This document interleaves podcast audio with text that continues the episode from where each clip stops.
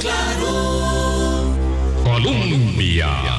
Con un país en sintonía, ¿qué tal? ¿Cómo están? Muy buenos días, bienvenidas, bienvenidos a nuestra ventana de opinión.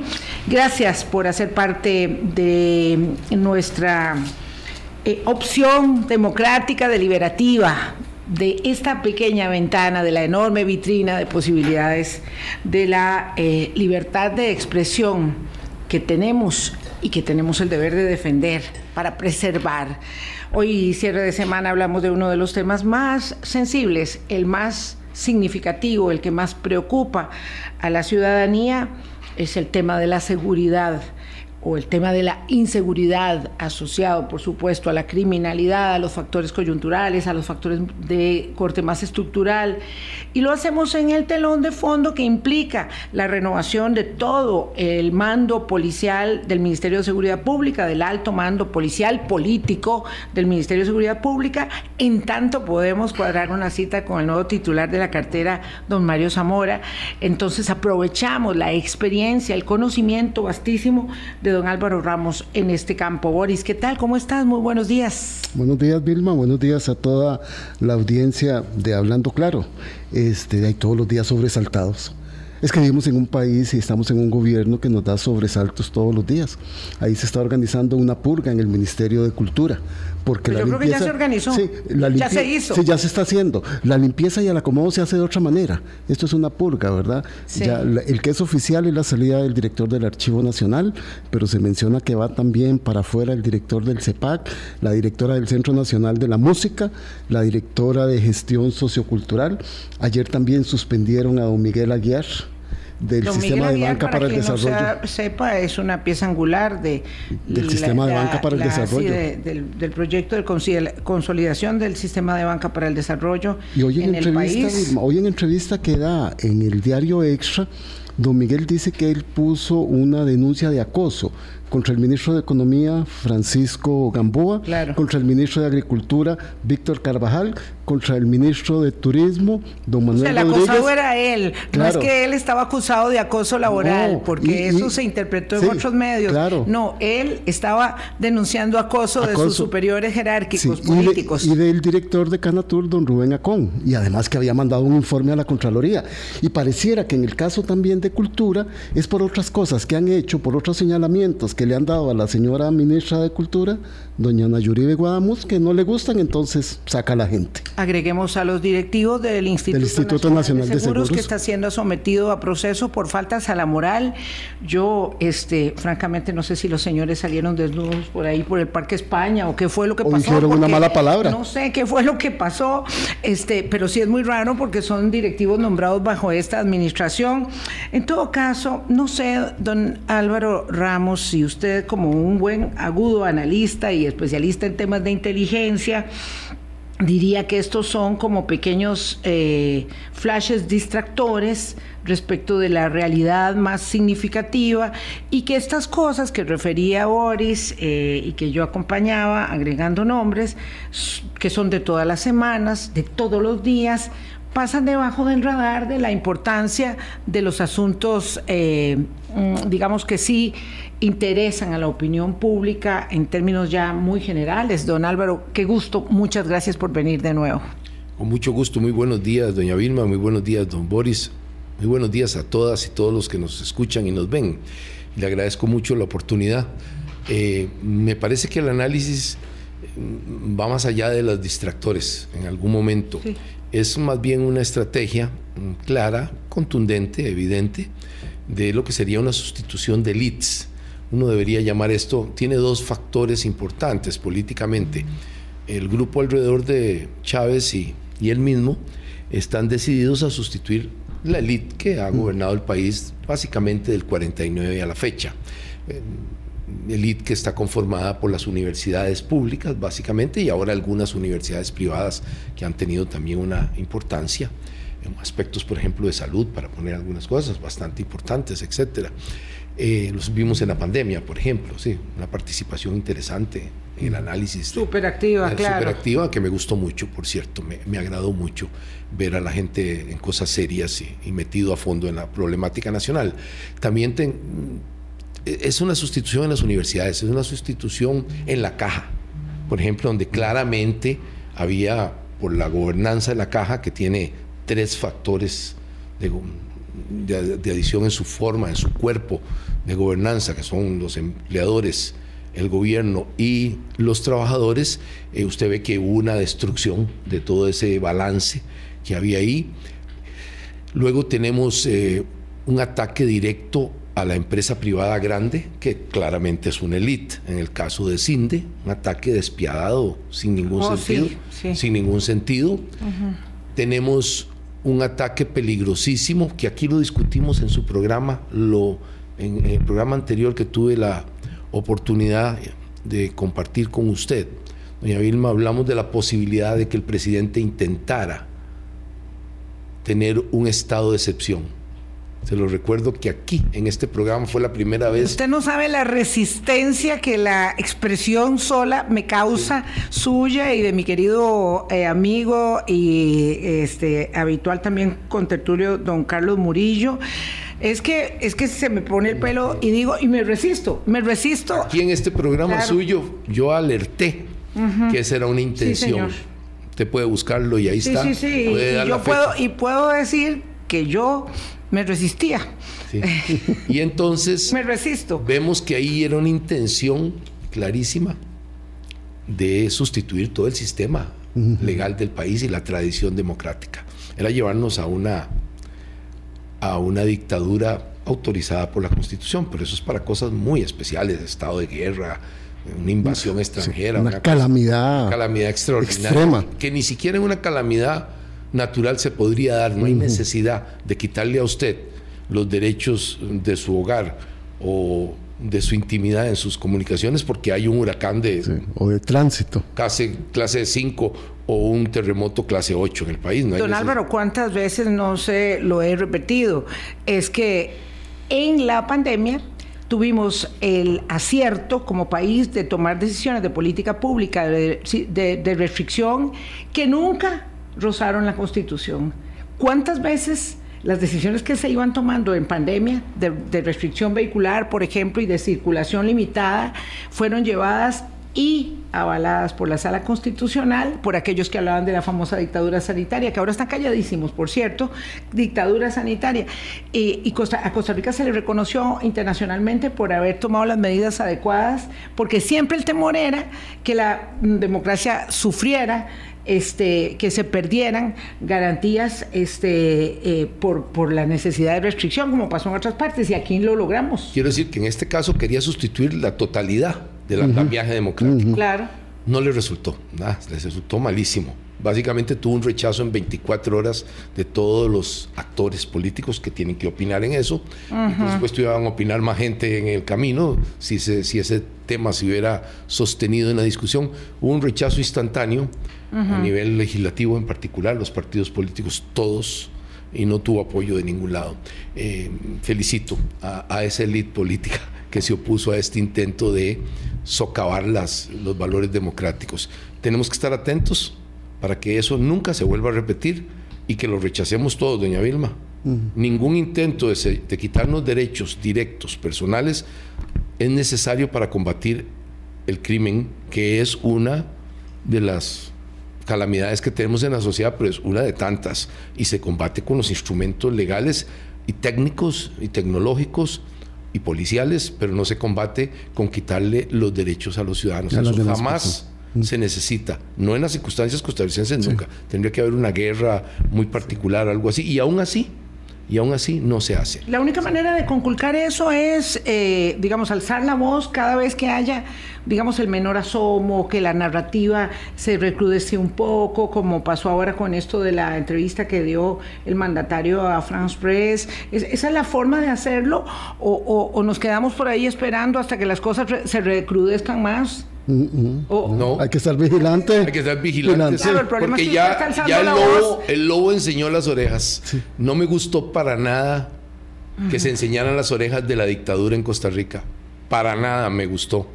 No estoy dispuesto a ceder mis derechos. pero cuando se está alzando. Y, y, obviamente tiene un costo. Usted está alzando la voz, no digo en particular don Álvaro Ramos, pero lo, lo sé por lo que vivimos aquí diariamente. Alza la voz, tiene repercusiones. una rayita más en la factura, una rayita más en la factura.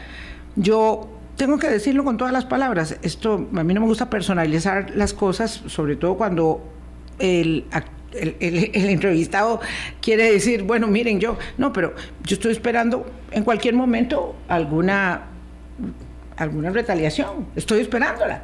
Eh, y, eso puede suceder en cualquier momento. Y sabes de por dónde podría venir. estás atento, estás atento.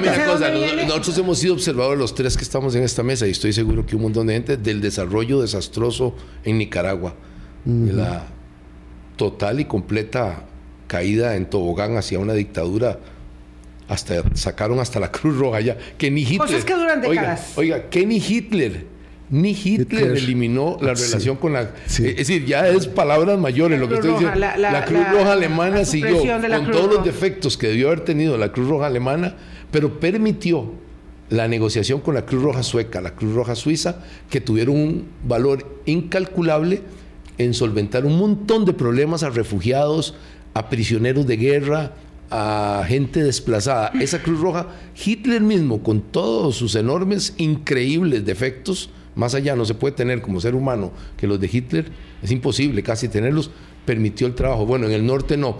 Esto no significa, nos, nos tiene que llamar la atención que nuestros paisitos sí están en peligro. Tenemos un vecindario desastroso, simplemente desastroso. Entonces, ¿por qué vamos a estar exentos? Y estoy viendo una pérdida clara de los valores y las libertades de expresión. Usted me acaba de expresar algo que me llena de, de angustia que es que usted tiene miedo. Yo nunca le había visto a usted tener miedo.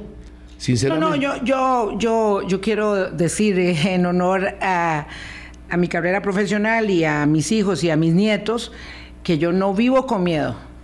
Lo que pasa es que tengo una aprensión porque sé que me van a hacer un montaje ¿verdad? Entonces estoy esperando a ver por dónde va a venir. Más o menos tengo una idea. He estado intentando buscar una cita para hablar abiertamente con la persona que está este, designada para hacerlo, porque además lo sé, porque este país es muy pequeño, pero no me da la cita. Ya es un día diré quién es. Pero este, eh, lo cierto es que yo... Eh, creo que este país es maravilloso, nos ha permitido crecer en libertad, en, en libertad. Yo he desarrollado una profesión este, con un enorme privilegio respecto de mis colegas en otros mm. países, en México, en Colombia, en Nicaragua. Cuando veo tantos colegas nicaragüenses viviendo acá, haciendo un enorme esfuerzo por mantener el ejercicio del periodismo independiente hacia Nicaragua, me quito el sombrero.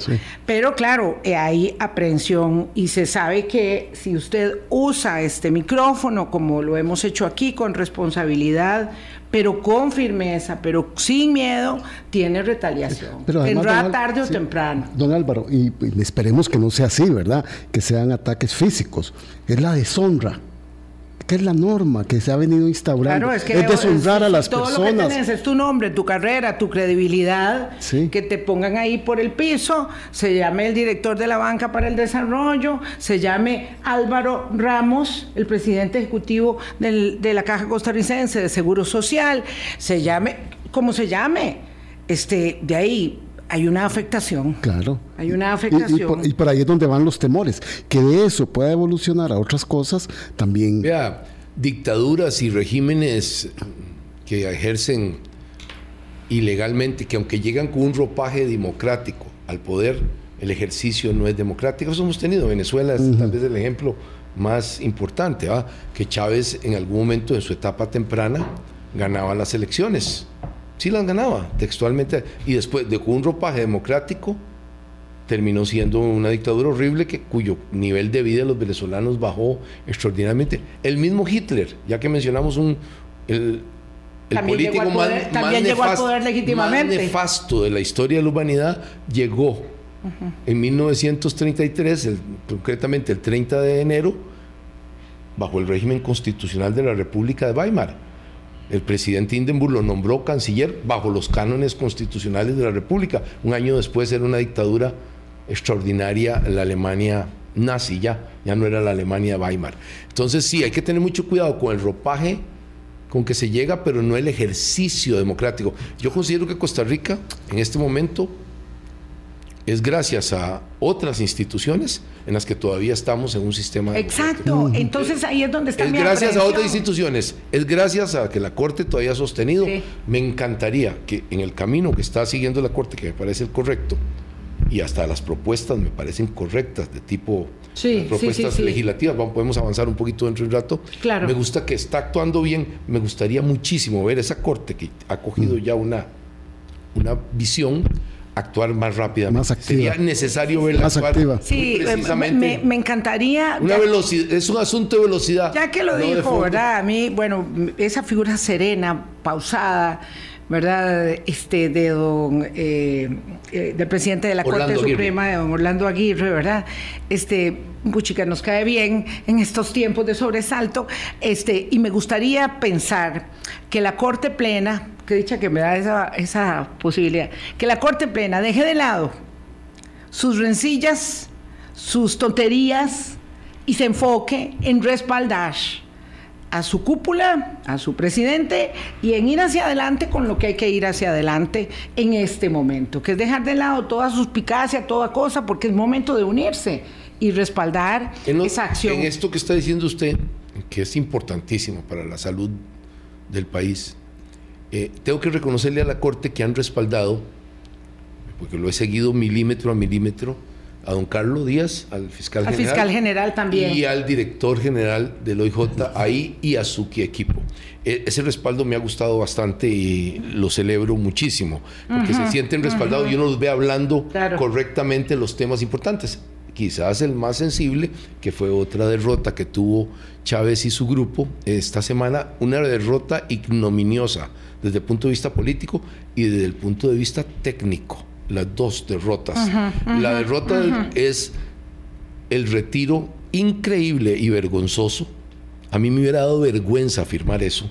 Francamente debería darle vergüenza al presidente haber firmado el retiro de la ley de crimen organizado tan necesaria que el fiscal general con gran valentía y también los del OIJ Sí, no, porque no me entiendo consta, yo el papel de la ministra de la sostuvieron- presidencia. sostuvieron que esa ley era necesaria para que no salgan a la calle 10 cabecillas de los más peligrosos de narcotráfico, pero no solo eso, se nos van también los casos de corrupción mayores que fueron tratados como crimen organizado.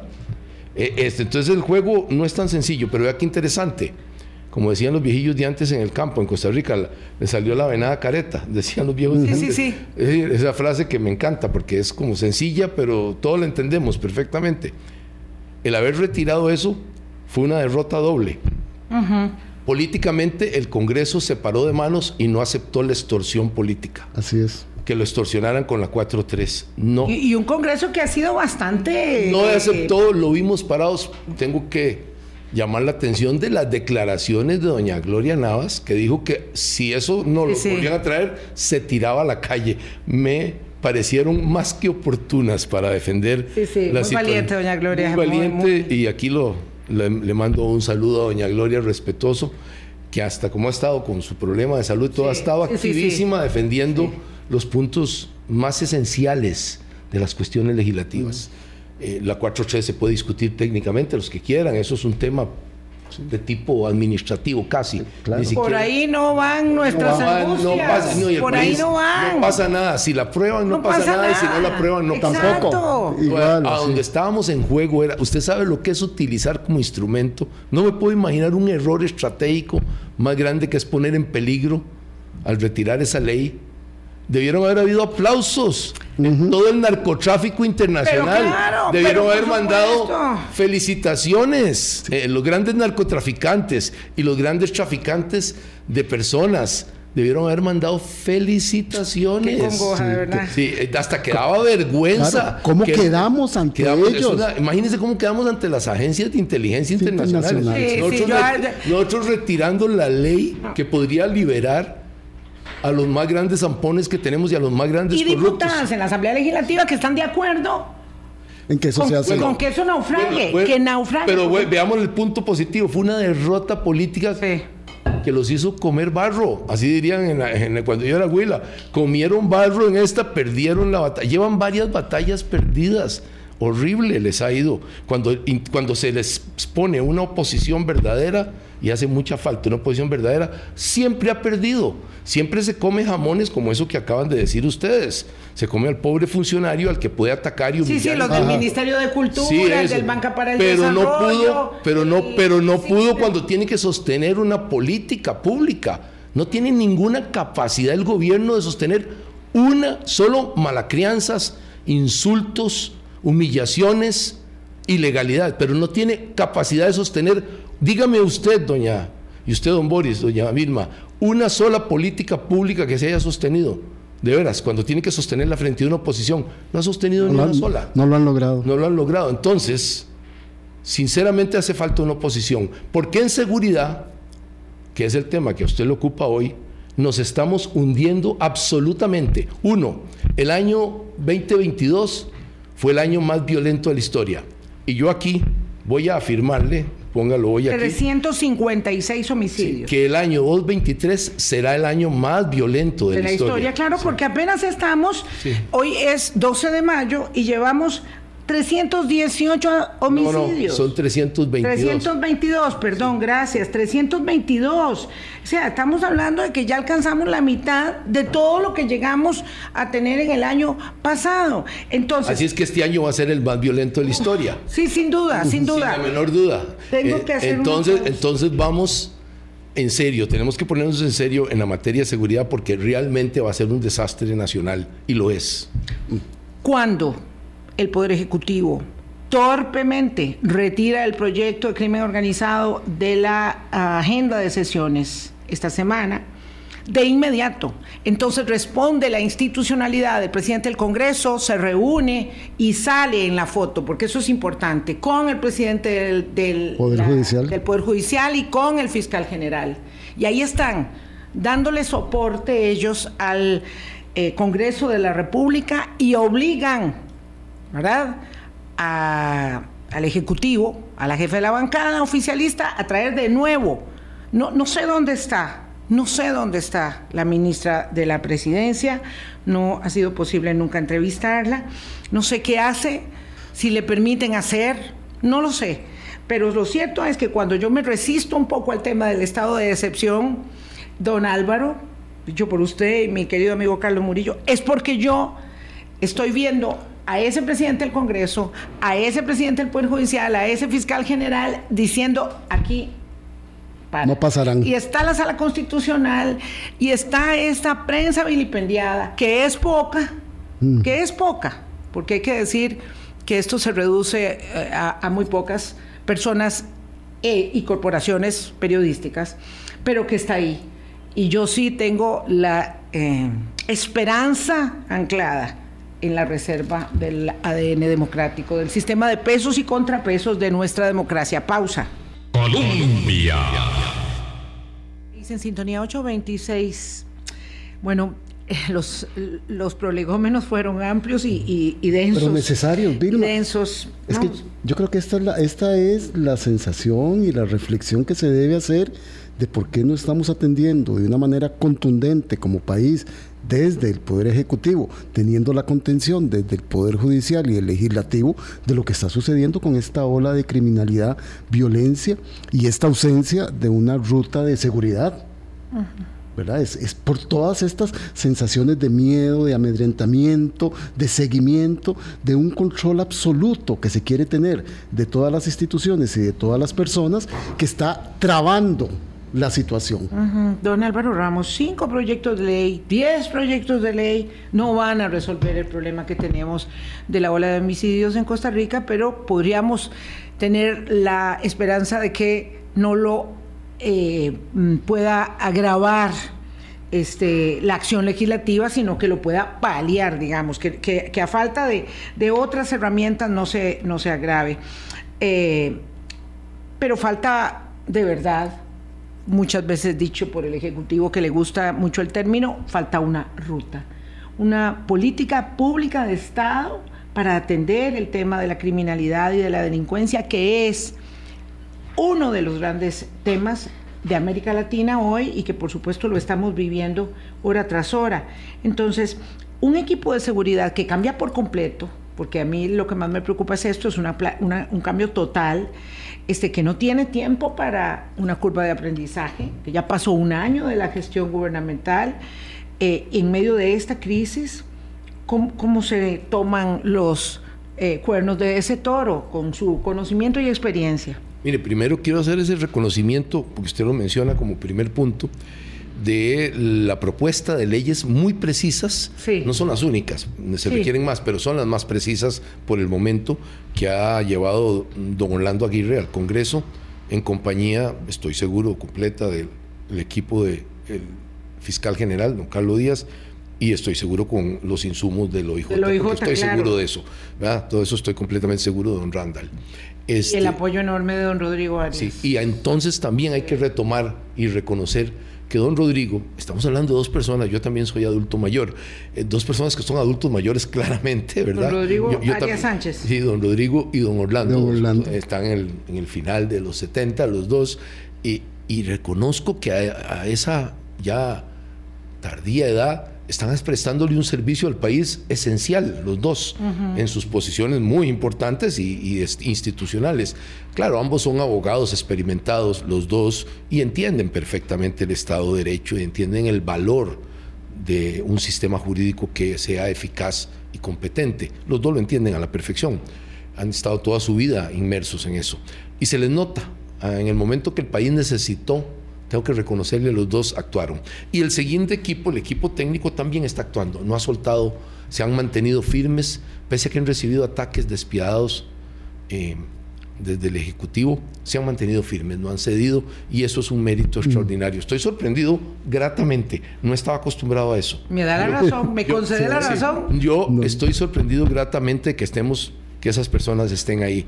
Resultaron un equipo que no se armó por sí mismo, sino que se armó por las circunstancias y me, pareció muy bien. Muy bien, estamos en eso. Me está haciendo falta que las universidades se metan un poco más en esto. Las siento ausentes, de veras, teniendo la capacidad de discutir esta temática las siento ausentes completamente. Sí, sí, digamos que, que, que, dejen, que dejen su ombligo. Dígame dónde están. Que dejen su ombligo. y, me, y, me contra, y me contradicen. Me, me, encanta esto que está diciendo don Álvaro Ramos. Vamos a ver, es muy importante que si van a ir a luchar por dónde se van a equiparar los títulos universitarios, porque no les parece que sean el MEP y tiene que ser en el CONARE, bueno, pues si tienen que dar esa lucha, que yo no tengo criterio porque desconozco técnicamente ello, este, eh, que lo hagan, pero que vean más allá del ombligo más allá del FES, porque ahora viene la negociación del FES, entonces ya eso es lo que importa, pero que vean más allá porque esta es una hora donde hay que plantear las posiciones con entereza, con firmeza, ¿verdad? con responsabilidad, pero que hay que hacerlo. Bueno, que aporten a la lucha también eh, contra la inseguridad. Y eh, usted la mencionó, vamos para la ruta, que aporten insumos hacia la ruta contra la inseguridad, que no sea de carácter ideológico, que, hagamos un esfuerzo todos técnicamente. Y yo quiero aportar, como usted lo dice, lo primero, es una batalla que estamos perdiendo con toda claridad, ¿verdad? Porque no solo tenemos lo que usted ha mencionado desde el principio, la mayor cantidad de homicidios de la historia al día de hoy, sin duda, la Costa Rica más violenta de toda la historia y a punto de, gravísimas consecuencias por eso, tenemos una cantidad fantástica de personas heridas gravemente, que nunca mesuramos eso ni tenemos así como con claridad, que, pero tenemos un montón de muchachos que la realidad es que el costo, el, costo humano, social, familiar, de seguridad social. De vidas truncadas. de vidas, es increíble, no se puede medir hasta que no realmente hagamos una métrica de qué significa esa cantidad de heridos el eufemismo ese que no soporto que se llama daño colateral. nada de, eso, de colateral nada, algunos son en directo, pero son heridos gravísimos. Para tener toda esa información, ahí está ese reclamo que se le está haciendo al CONARE y a las universidades públicas, que nos ayuden a entender esto. A, entender esta métrica tan importante, porque tiene una consecuencia en el y tiempo. Ausente, sí, una consecuencia en el tiempo extraordinaria. Dos, los delitos regulares, llamémoslo así, que no son tan llamativos, pero que son los que atosigan a la población general, los asaltos a las casas, los robos. Eso está en incremento extraordinario también, en todo lado.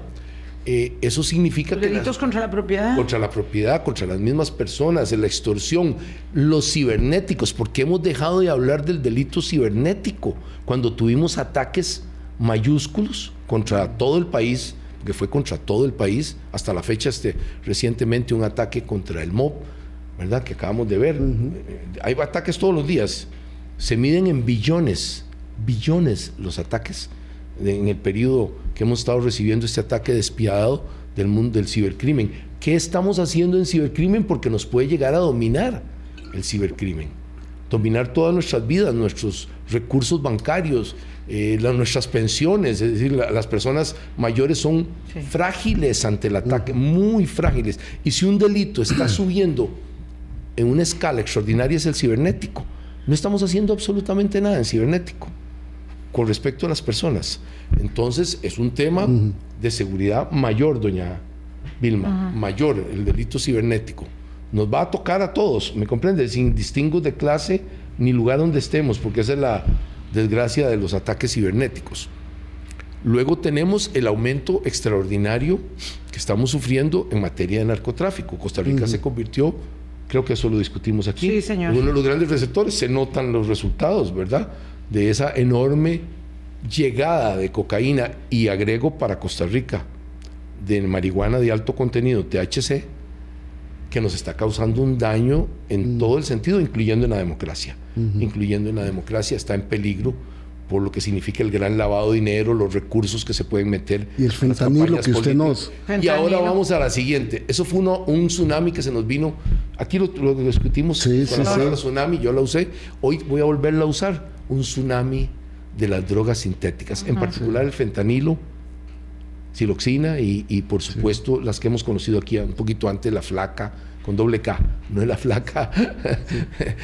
yo me fui a estudiar del programa pasado, don Álvaro, que usted me asombró con un montón de cosas que yo... Sí, y ahora tenemos el peligro más grande de violencia, viene aquí, porque al igual que cuando se empezaron a controlar a nivel de comunidades y a nivel de alamedas y a nivel de bares en, en todos los sitios del país, la gran violencia que tenemos por el control de la venta de marihuana y crack, básicamente una enorme violencia, se matan unos con otros, cuando venga el fentanilo y las otras drogas sintéticas y entren con gran fuerza e inevitablemente eso viene, ya estamos viendo casos, en ya, ya se vienen los casos, cuando eso venga tenemos la sustitución a la fuerza de unas estructuras por otras. ¿Y eso qué genera? Automáticamente una violencia extraordinaria.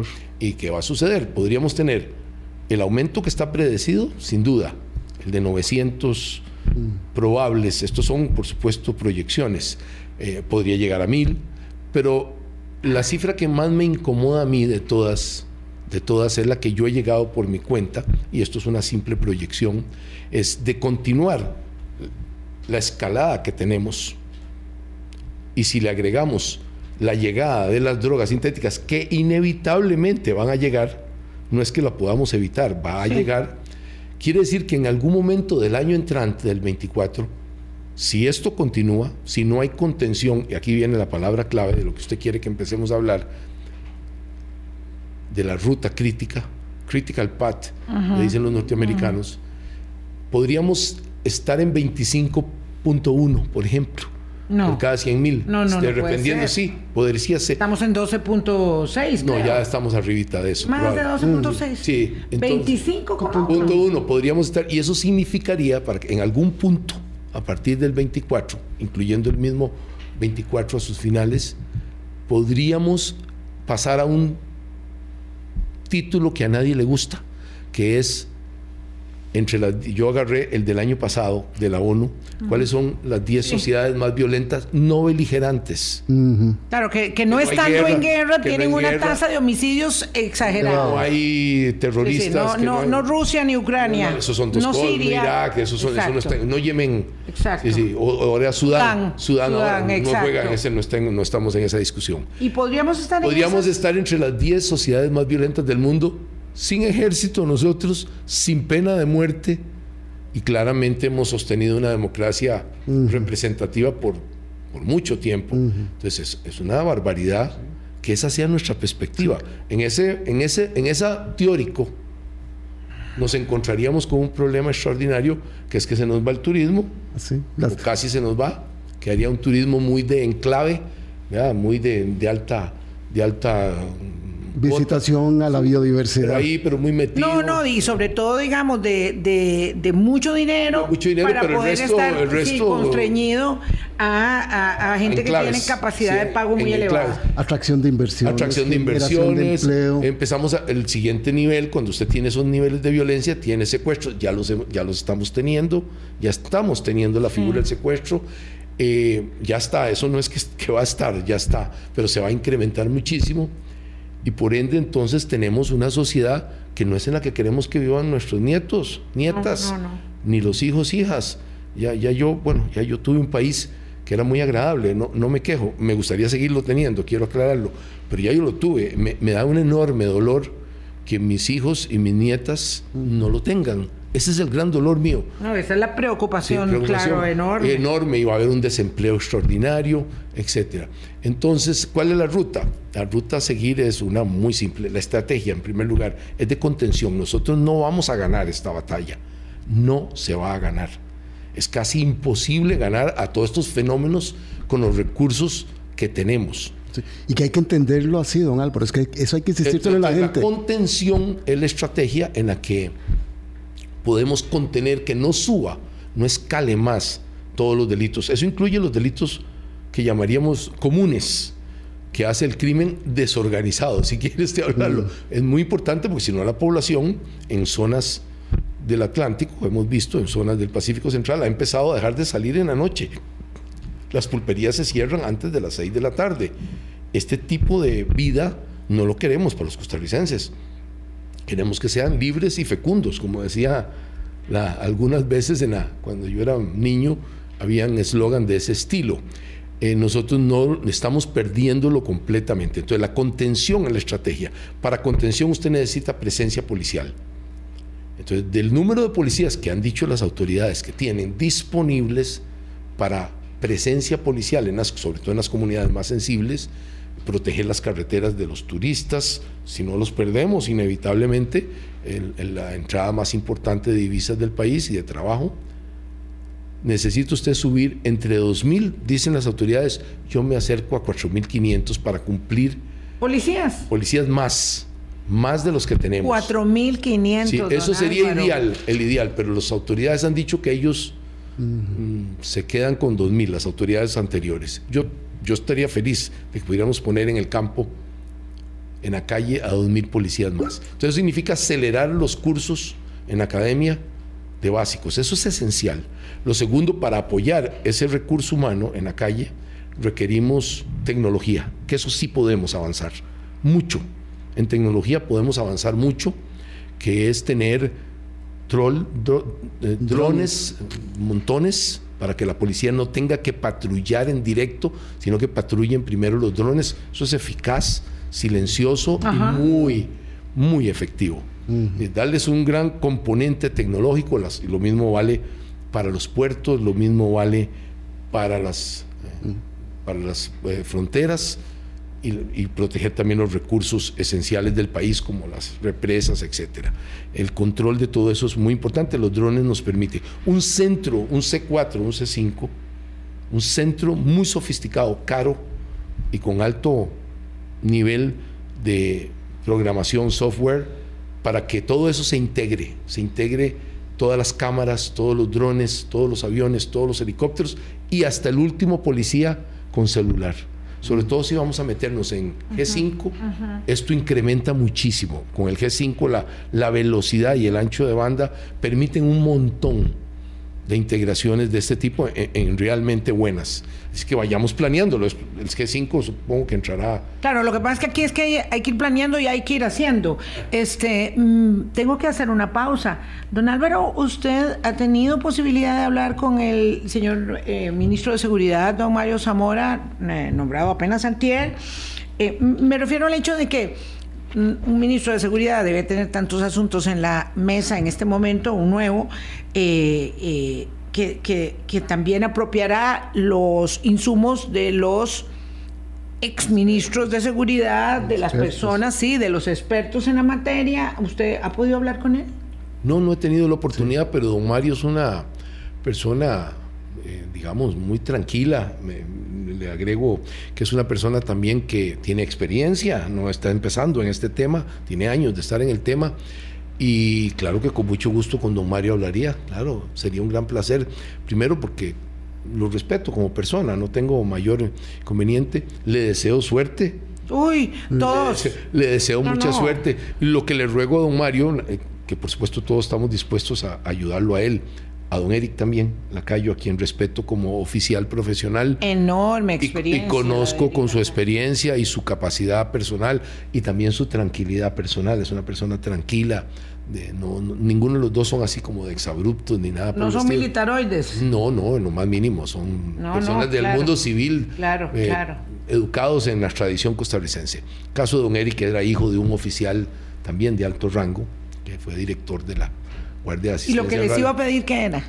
Usted dijo, lo que le pido a, don Mario. Sí, y a don Eric, que son personas que respeto, a los dos, es que trabajen por el país, no por el presidente. Que esta diferencia la hagan marcar. Ellos saben hacerlo, han trabajado por el país, los dos, toda su vida, en la práctica. Ha sido una dedicación a los temas en el que cada uno. Que el trabajo que hagan sea visión país, no visión casa presidencial. La visión casa presidencial no es la visión histórica ni tradicional Pero mucha gente del país. mucha gente que ha llevado ese camino de trabajar por el país y no por las indicaciones que se den desde el centro del mando de poder en Zapote, los quitan, los destituyen. Sí, ha sido uno de los grandes errores porque vea lo que le está pasando al gobierno. Cualquiera que ha estado en el gobierno sabemos lo que pasa. Usted requiere curva de aprendizaje para cualquier puesto andará entre seis meses los puestos más sencillitos, más simples, un año los complicados y en seguridad pública, si no fuera porque esos dos señores tienen experiencia, han estado en el ajo del asunto y han están en el ajo porque don Eric estaba de jefe de fronteras y había sido anteriormente director de la academia, eh, están totalmente en el ajo, digamos, reciente, también fue director de la Fuerza Pública. El caso de don Mario estaba en la Defensoría y eso te implica estar en el ajo del Estado costarricense, forzosamente. Eh, estos pueden tener un poquito menos de curva de aprendizaje, pero es tal la situación que la curva de aprendizaje no es la que uno tenga, es la que te imponen las circunstancias. La realidad. Entonces, personas que hubieran entrado casi sin curva de aprendizaje, ahora tienen que tener una curva de aprendizaje, por ejemplo, en un tema, que es el siguiente, en la ruta crítica, recursos. Estamos en una guerra. Y decía Napoleón Bonaparte que sabía algo de guerras Alguillo sabía, es el capitán más grande de toda la historia, el general más victorioso de toda la historia, que para ganar una guerra, y estamos en una guerra contra el crimen, usted necesita tres recursos. Dinero, dinero, dinero, y dinero. Eso decía Napoleón Bonaparte, no Álvaro Ramos. Y yo le creo a Napoleón Bonaparte más que a Álvaro Ramos. Nadie lo ha desmentido hasta el día de hoy. al día de hoy yo no me atrevería ni siquiera a analizar el tema, nada más lo uso. Eh, lo, doy por una, lo doy por un dictum de Napoleón. Y dicho esto, exactamente lo que ha sucedido en este gobierno es lo contrario. Le han quitado todos los recursos al Ministerio de Seguridad Pública, le han quitado los tres impuestos que le corresponden, el de casinos. Los, impuestos específicos. De casinos, el de banano, exportación por caja de banano y el de sociedades anónimas. Y le han reducido. Y ahora al Ministerio Público, acabo, perdón, al, al Poder Judicial, en la figura del Ministerio Público y del OIJ, dijo el señor presidente de la Corte, lo vi ayer y lo había oído también en círculos relacionados, que se les había quitado 10 mil millones de colones sin preguntarles. Entonces, eso quiere decir que podrían en algunos aspectos, algunos departamentos están en cierre técnico, lo cual es de una gravedad total, porque realmente al que le corresponde destruir las estructuras criminales, que es lo que más nos está afectando, las estructuras criminales, nosotros podemos lidiar con el amponcete individual, y la pequeñísima estructura, que no podemos lidiar con el crimen organizado. Le corresponde al OIJ en primer lugar, que hacen una labor muy encomiable. Don Randall y su grupo están haciendo lo que pueden con las uñas, hay que felicitarlos, y al Ministerio Público, que es que realmente tiene la capacidad para perseguir a este tipo de criminales. Entonces, si les quita los recursos, estamos violando el dictum de Napoleón. Sí, estamos equivocados claramente. Y el gobierno, en la figura del presidente y del ministro Nogui, le ha quitado los recursos a seguridad pública, a justicia, que tiene que ver con espacios carcelarios o con la situación de las personas privadas de libertad, a el OIJ y al Ministerio Público. Imposible llevar a cabo ni siquiera la contención si usted no tiene los recursos. Si no hay contención, las palabras que dije hace un ratito de que íbamos a escalar hasta una de las sociedades más violentas del mundo, las sostengo. Va a suceder inexorablemente. 848. Que no sea así, porque no quiero decir que así sea, no, que no sea así. Pero para que no sea así, hay que actuar en consecuencia. Vamos a la pausa y venimos a cierre. Colombia. Con un país en sintonía. Nos quedan cinco minutos. Don Álvaro, usted decía en el buen ánimo que tiene de eh, eh, ponerle algunos insumos a, don Mario, a don Eric, que deben estar en esa tarea, ¿verdad?, de estar mm, apropiando toda esta circunstancia dramática que tenemos en torno a la violencia. Este, cambiar el equipo de seguridad, no sé si todo, pero la cabeza, el señor Torres ya parecía ser eh, necesario porque desgraciadamente se le había acabado el espacio político. ¿Encuentra esto ya a la policía en un mejor ánimo para hacer parte, digamos, de una batida que necesariamente habrá de, habrá de darse desde la policía administrativa para complementar los empeños de la policía represiva, que es eh, OIJ, eh, y, otros cuerpos policiales? El hecho de que haya una sustitución de este calado eh, va a ayudarnos a mejorar las cosas. Eh, ¿Cómo hacemos para empujar una, eh, una situación donde no se agrave, como decía muy bien, que los, los, proyectos de ley que se tengan que aprobar también logren a contener, por eso yo decía, no es que van a disminuir todo, pero por lo menos que no se contenga la necesidad de esta ruta crítica que llevamos de eh, escalada hacia la violencia mayor. Don Álvaro, solo, solo un paréntesis para complementar lo de Vilma. Este, después de que acaecieron los hechos de la discusión de la jornada, de los cambios de las jornadas, hubo una decisión en la fuerza pública, ¿verdad? Hay gente que tenía la representación de ciertos sindicatos y ahora se separaron de ellos, porque se decían no sentirse eh, representados ni por ANEP ni por el otro que no recuerdo el nombre si es Citeco. Citeco, sí. Citeco, ¿verdad? Entonces ahí también hay una fricción para lo que estaba planteando Nos quedan cuatro minutos. Tenemos dos, dos factores importantísimos. El factor externo, que nosotros no lo dominamos. Uno, el crimen organizado externo está con una presencia enorme, va a tener más presencia en dos niveles. Uno, la llegada, tengo que enfatizar la llegada de las drogas sintéticas, va a ser un desastre para el país, pero una verdadera catástrofe, porque no solo es catástrofe en el caso criminal, que lo va a ser, sino en el caso de salud pública. Esas drogas matan. Se equivoca usted en los gramos de la dosis y se muere. Entonces tenemos, hay un problemón en ciernes extraordinario, yo no veo que se esté haciendo absolutamente nada. Es más, me preocupó enormemente que un decreto que fue solicitado el año pasado por el gobierno, por la ministra de Salud, ex ministra de Salud, Jocelyn, autoriza, abre mucho la venta de estupefacientes. Sí, sí, sí. Ese decreto casi me caigo para atrás, en medio de que nos vienen las drogas sintéticas. Pero eso se puede revertir, ¿verdad? Sí, claro, lo tienen que revertir de instantáneo. porque sabe lo que pasa. claro, sabe lo que pasa. Que ese decreto Así entró en Estados Unidos el fentanilo, entró legalmente, entró en recetas, en las boticas, así entró la crisis de salud pública. Oh, así exactamente fue que entró. Entonces tenemos un frente interno que tenemos que controlar. El frente exterior, repito. Necesitamos más información luego de este decreto. Aquí estoy poniendo un gran asterisco. Eh, esto es gravísimo. No entiendo ni cómo el gobierno firmó ese decreto, cómo el presidente firmó un decreto que abre la venta de estupefacientes cuando deberíamos estarla súper controlando, ultra controlando. ¿O qué llevó a la, a la exministra Chacón ¿Quién, proponer ¿quién recomendó eso? Sí, ¿quién en medio de esta guerra absoluta que se nos viene encima, es extraordinario y es absoluta responsabilidad del gobierno haber abierto eso. Así es que que cargue con las consecuencias de eso. Dos, Claro, el problema es que cargamos con las consecuencias en la sociedad entera. Sí, dos, ¿no? Y los sistemas eh, hospitalarios, se van a recargar. Claro, y los jóvenes y los niños. Sí. Dos, el problema de la fuerza pública como tal. Por primera vez desde 1949, y yo he tratado de retroceder en el pasado, antes de la Constitución, que era otro tipo de Constitución y otro tipo de Estado con ejército, y el presidente tenía ese mando militar y esas cosas y ministro de guerra y ministro de seguridad pública diferente con ejército y todo eso.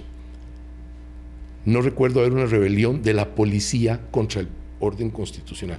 Quedémonos del 49 para acá, la primera vez que vi que se rebeló la fuerza pública contra una disposición administrativa, que es administrativa, no es una disposición especialmente rara. yo no había visto eso. Contra el comandante en jefe constitucional. Y él reculó, como dice el pueblo, en 14 horas. Se echó para atrás. Claro, dijo que no le habían explicado bien. Sí, no, no, sí le habían explicado perfectamente. Lo que pasa es que se embarcó. bueno, por Se embarcó porque no conoce, porque aquí viene el podía tema. argumentar ¿Conoce que el Rodrigo Chávez de seguridad o no conoce? No. A la fecha no le he visto decir una sola cosa que me implique que conoce algo de seguridad. No, no, por supuesto. No que conoce nada de seguridad. presidente no puede conocer de todas las No, materias. pero en este caso no conoce. Me disculpa, pero hey, tengo que, estamos en una situación de crisis y no conoce nada. Entonces, estamos en un problema muy serio porque esa rebelión implica que cuando las cosas se pongan muy feas, podríamos volver a tener otra rebelión. Es lo más grave que nos puede pasar porque en Costa Rica solo la fuerza pública tiene el tamaño y el nivel para contener. Los otros cuerpos sirven para reprimir técnicamente, muy Claro. etcétera. Sí, sí, Tiene sí. una cuestión técnica. De ahí que obviamente una de las tareas, muchas que tiene el ministro de Seguridad, es por supuesto generar un ambiente de tranquilidad, de cohesión, ¿verdad? Porque ahí no podemos sufrir una fractura más. Ya eso hay que repararlo. eso- Sí, le voy a decir lo más importante, Nos lo dejé para el final.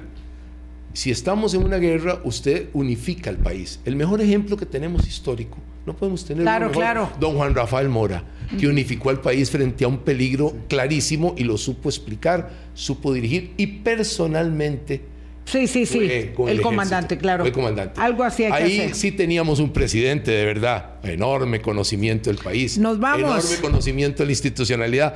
Es nuestro gran presidente y, y claro, yo estoy todavía, ah, me está haciendo falta don, don Juan Rafael Me Mora. voy agobiado al fin de semana, pero todos ustedes disfrútenlo. Feliz fin de semana. Pásenla bien. Lo mejor que puedan. Chao.